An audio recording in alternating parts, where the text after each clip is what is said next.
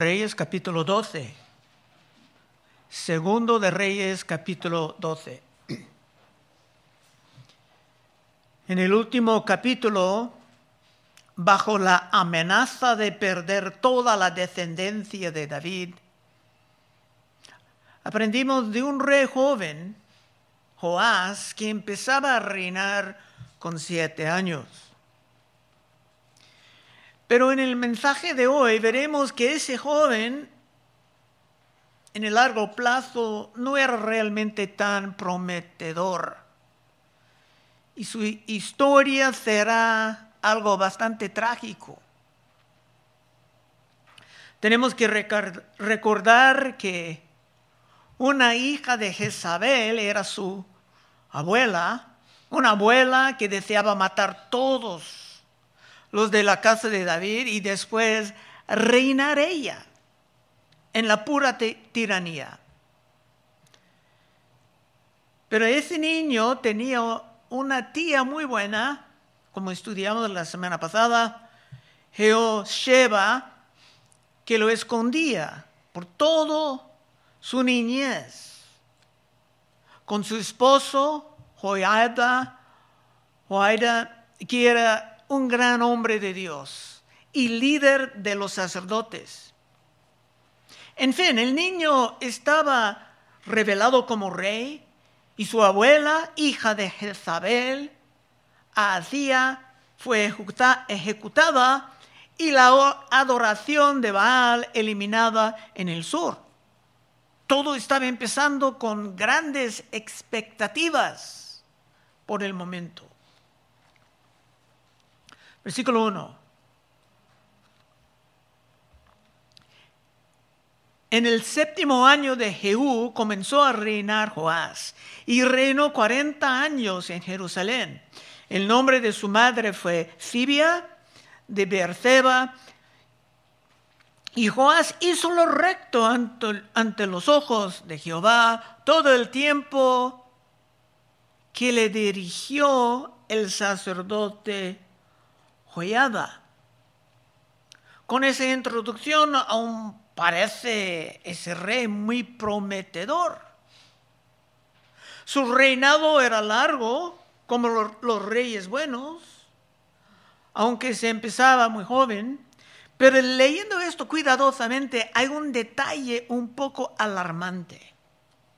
Otra vez versículo 2. Y Joás hizo lo recto ante los ojos de Jehová todo el tiempo que le dirigió el sacerdote Joyada. Cuando tenía la influencia del gran hombre de Dios en su vida, todo marchaba bien. Pero ¿qué más tarde? Cuando ese gran sacerdote finalmente va a fallecer. ¿Qué pasará entonces? Versículo 3. Con todo esto los lugares altos no se quitaron porque el pueblo aún sacrificaba y quemaba incienso en los lugares altos. Esto era un defecto de varios de los reyes. Estrictamente la alabanza tenía que estar regulada en el templo. Pero estos lugares altos, de una manera misteriosamente, tenía su manera de persistir generación tras generación aún en el sur. Cuatro.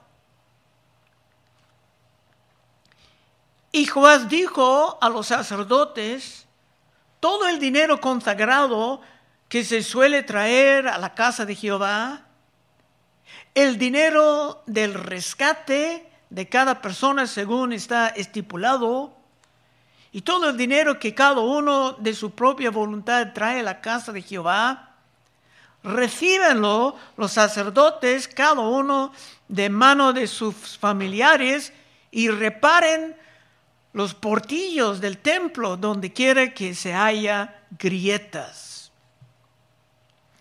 A estas alturas se parece bien.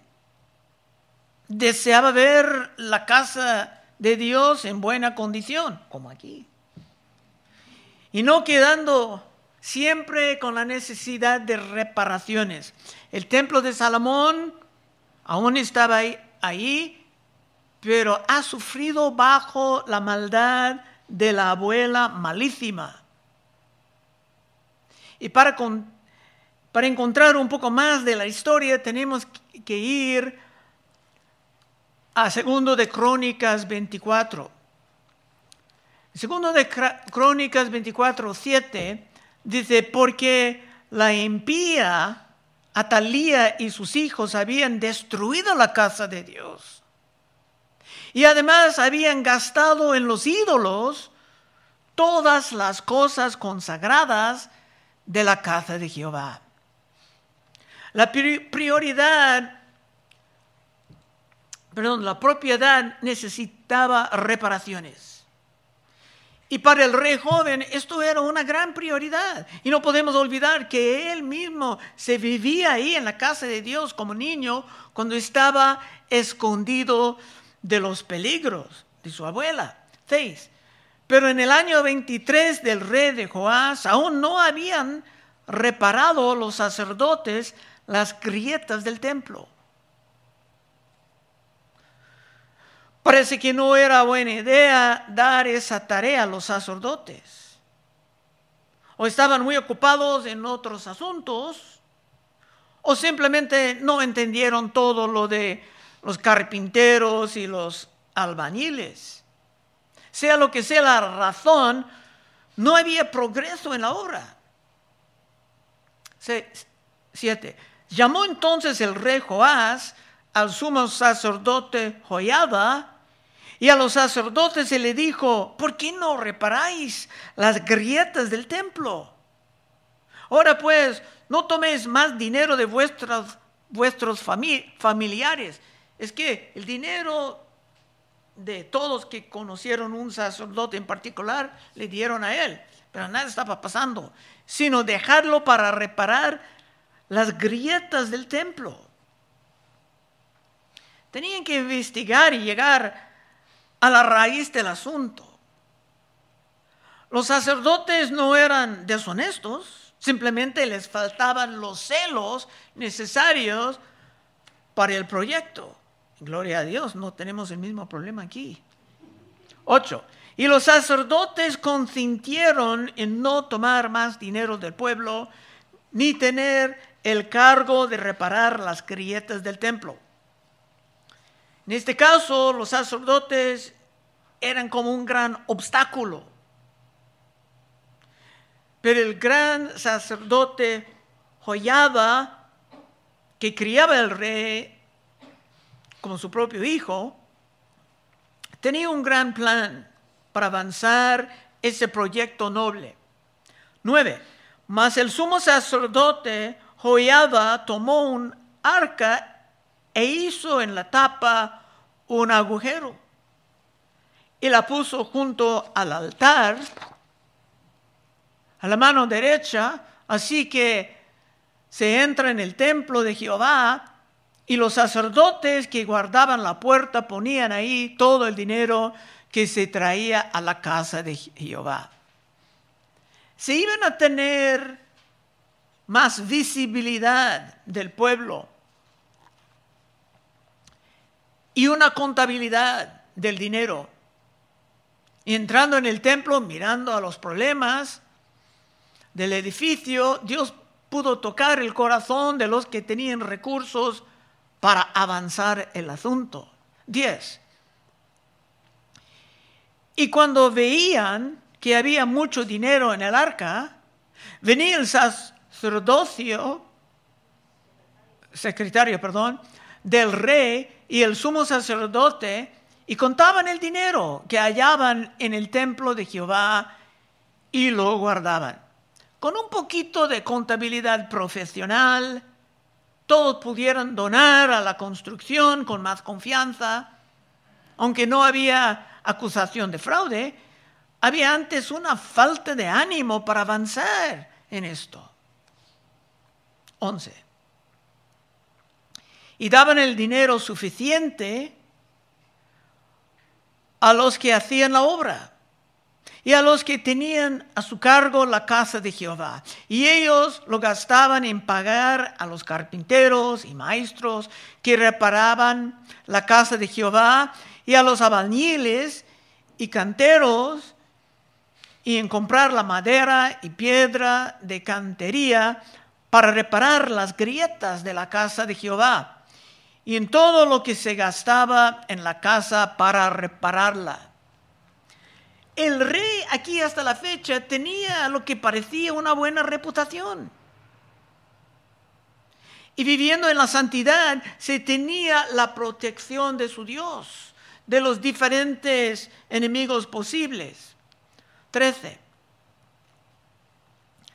Más de aquel dinero que se traía a la casa de Jehová, no se hacían tazas de plata, ni despabiladeras, ni jofainas, ni trompetas, ni ningún otro utensilio de oro ni de plata se hacía para el templo de Jehová, porque lo daban a los que hacían la obra y con él reparaban la casa de Jehová. ¿Por qué tantos detalles? Quiero mostrar que ese rey parecía como que era realmente avanzando la causa de Dios. Se gastaban bien el dinero y no estaba pasando ni tiempo ni recursos por lujos. Todo evidentemente marchaba bien. 15. Y no se tomaba cuenta a los hombres en cuyas manos el dinero era entregado para que ellos lo diesen a los que hacían la obra, porque lo hacían ellos fielmente. Parece que la bendición de Dios estaba realmente en este reinado. Pero vamos a descubrir que esto no era por la santidad personal del rey, sino por la influencia del gran sacerdote, que sí era un hombre de Dios con toda sinceridad. 16. El dinero por el pecado y el dinero por la culpa, esto eran otras ofrendas normales, no se llevaba a la casa de Jehová porque era de los sacerdotes. El edificio estaba recibiendo lo que necesitaba en términos de reparaciones y los sacerdotes también tenían lo que se necesitaban para vivir bien. Así que parece que no había razón alguna de esperar problemas grandes. Pero todo no estaba bien. Y ese joven estaba perdiendo su camino. Difícilmente verlo solamente estudiando este capítulo. Pero para ver lo que pasaba, tenemos que regresar otra vez al otro capítulo, en el segundo de Crónicas. La historia está en dos lugares y este capítulo no tiene todo. Pero en segundo de Crónicas 24, 15. Mas Joyada envejeció y murió lleno de días de 130 años. Era cuando murió, vivía muchos años como un justo. Y lo sepultaron en la ciudad de David con los reyes. Normalmente nadie estaba enterado con los reyes, sino era un rey, pero estaba muy bien honrado. Y lo sepultaron en la ciudad de David con los reyes por cuanto había hecho bien con Israel y para con Dios y con su casa.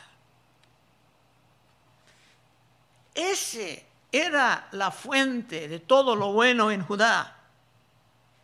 Él y su gran esposa que rescataba el linaje de David, como dijimos la última semana, se rescataba la Navidad futura. Pero sin ellos va a continuar la buena fe.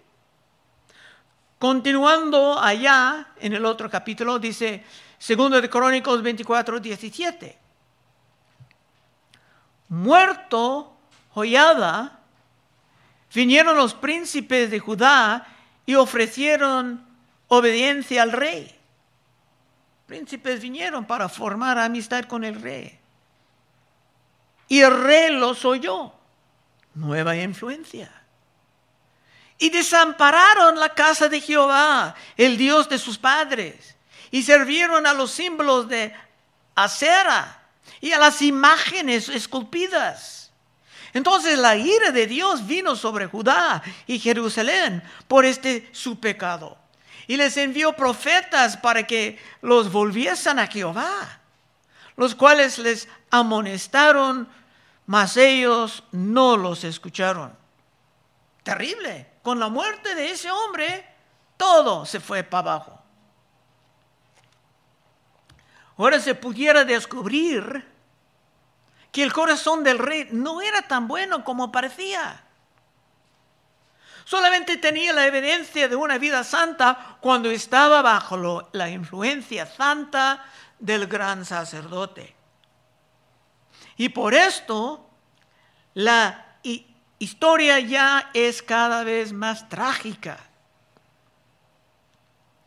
Y hermanos, eso es un gran motivo para los padres de orar que sus hijos realmente tengan corazones transformados. Y no solamente se portan bien bajo la influencia de padres de la fe auténtica. Esto te puede ver en muchos casos que niños que parecen que están creciendo en el Señor y una vez salgan de la casa de los padres, se van a la universidad y son totalmente diferentes. Bueno, tenemos que continuar un poquito más en el segundo de Crónicas porque aún no hemos visto lo peor. Segundo de Crónicas 24, 20. Entonces el Espíritu de Dios vino sobre Zacarías, hijo del sacerdote Joyada. Ese Zacarías no es el mismo que tiene un libro más tarde, era un nombre común el Espíritu de Dios vino sobre Zacarías, hijo de sacerdote Joyada. El gran sacerdote se murió porque tenía un hijo que es un profeta. Y puesto en pie donde estaba más alto que el pueblo, les dijo, así ha dicho Dios, ¿por qué quebrantáis los mandamientos de Jehová? No os vendrá bien por ello, porque por haber dejado a Jehová, Él también os abandonará. Fuertes amonestaciones. Continuando en el 21. Pero ellos hicieron conspiración contra él y por mandato del rey, por mandato del rey lo apedrearon hasta matarlo. En el patio de la casa de Jehová. Así el rey Joás no se acordó de la misericordia que Joiada, padre de Zacarías, había hecho con él, antes mató a su hijo, quien dijo a morir, el profeta muriendo tenía sus últimas palabras muy interesantes, dice, Jehová lo vea y lo demande. Ahora podemos ver por fin que ese rey joven que parecía tan por su regreso a Dios, abandonando a Baal, no era en realidad tan prometedor, sino que algo de su bisabuela Jezabel aún estaba viviendo en él.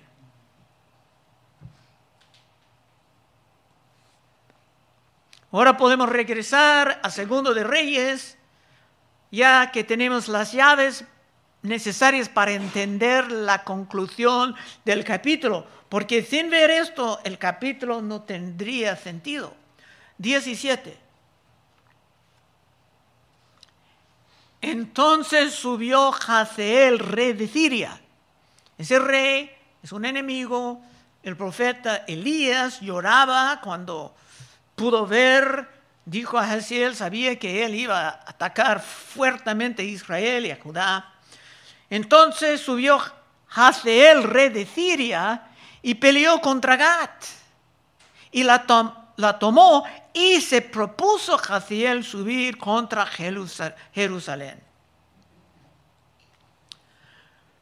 Bueno, hermano, hermana, cuando tú decides abandonar a tu Dios para regresar al mundo, no olvides que una vez separándote de tu Dios, que estás al mismo tiempo abandonando su protección y sus bendiciones. Ese, ese rey no tenía problemas con otros enemigos hasta ahora. Se provocaba a Dios a, levantar su protección. Como hemos visto en la gran cita de Proverbios 13, 15, el buen entendimiento da gracia, mas el camino de los transgresores, transgresores es duro.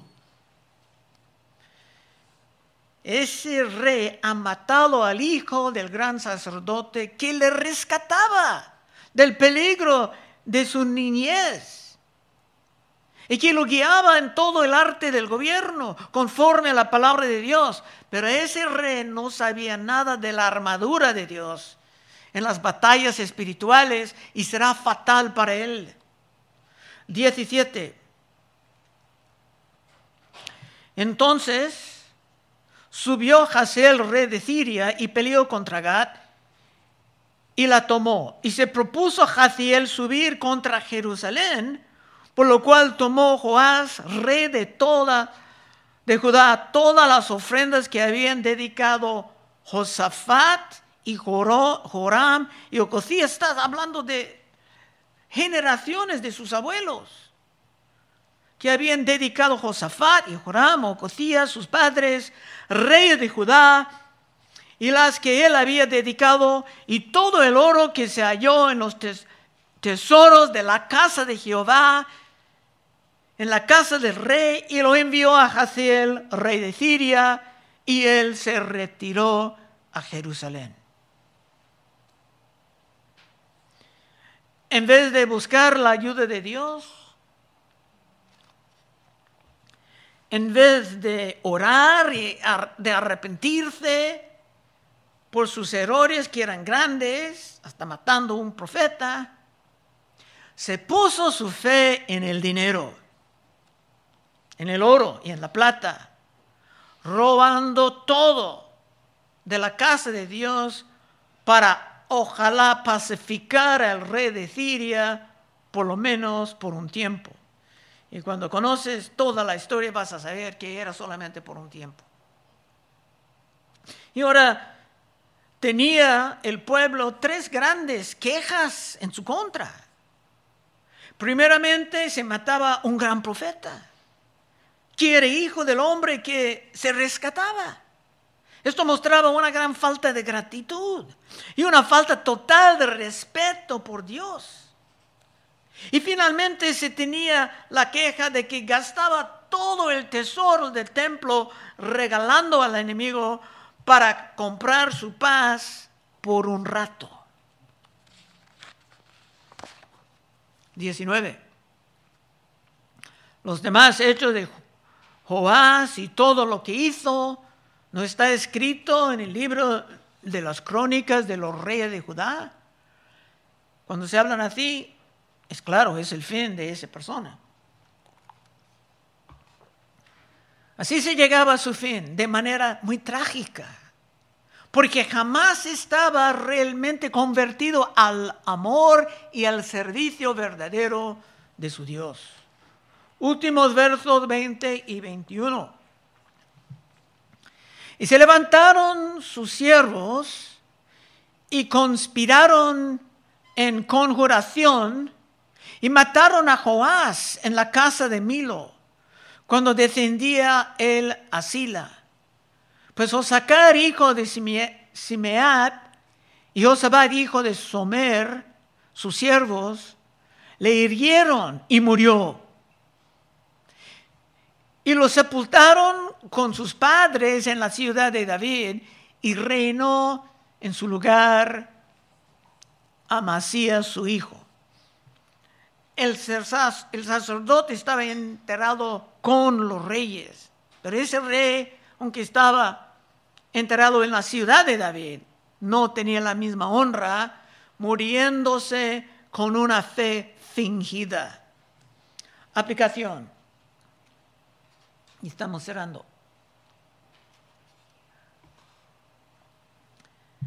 En mis años del ministerio, He visto muchos padres que confiaban en la fe de sus hijos por una profesión o por su bautismo o porque han pasado al frente en una campaña evangelística. Y muchas veces la madre quiere decir, no, pues todo está bien, se pasó, se recibió el Señor. Mientras todo el mundo pudiera ver que el niño estaba viviendo como un mundano y que su corazón jamás ha sido convertido. Y eso es un engaño que los padres tienen que resistir, continuando en la fe ferviente por una transformación verdadera y no algo superficial que solamente va a persistir mientras están bajo la influencia directa de los padres de la fe auténtica. Yo conocía una pareja de otra iglesia, fui a Chiapas con ellos. Y su hijo estaba viviendo locamente en Nueva York. Alguien mencionaba esto y dijo su padre, sí, está portando ya como un mundano, pero Dios conoce su corazón. Es fácil para los padres siempre pensar lo mejor de sus hijos y así abandonar la oración persistente y desesperada por sus hijos. Es un engaño que vamos a resistir Dios mediante, reconociendo que estamos en una guerra con el diablo y tus hijos son el campo de la batalla. No tiene sentido decir, oh sí, se aceptaba Cristo. Ya no hay tanta urgencia de orar con ferviencia día y noche. Hay que emplear bien el tiempo en el día malo, con toda la pasión posible, sabiendo que una vez entrando en la eternidad no hay manera de cambiar nada. Y si esto es tu deseo en este año nuevo, guiar bien a tus hijos y orar sin descansar hasta que sean claramente transformados, puedas pasar al frente en unos momentos y oraremos contigo. Estamos en una batalla y el enemigo está totalmente en serio. Vamos a orar. Oh Padre, te damos gracias que escondido en estos capítulos antiguos siempre hay algo muy práctico para nosotros. Ayúdanos, Señor, especialmente a los padres, a las madres, a no vivir en el, en el engaño de simplemente presumir que sus hijos son buenos porque están bajo la influencia de personas santas. Ayuda a nuestras hermanas, hermanos, Señor, a estar persistentes contigo en su oración y en su ejemplo. Pedimos en el santo nombre de Cristo Jesús. Amén. Bueno, hermanos.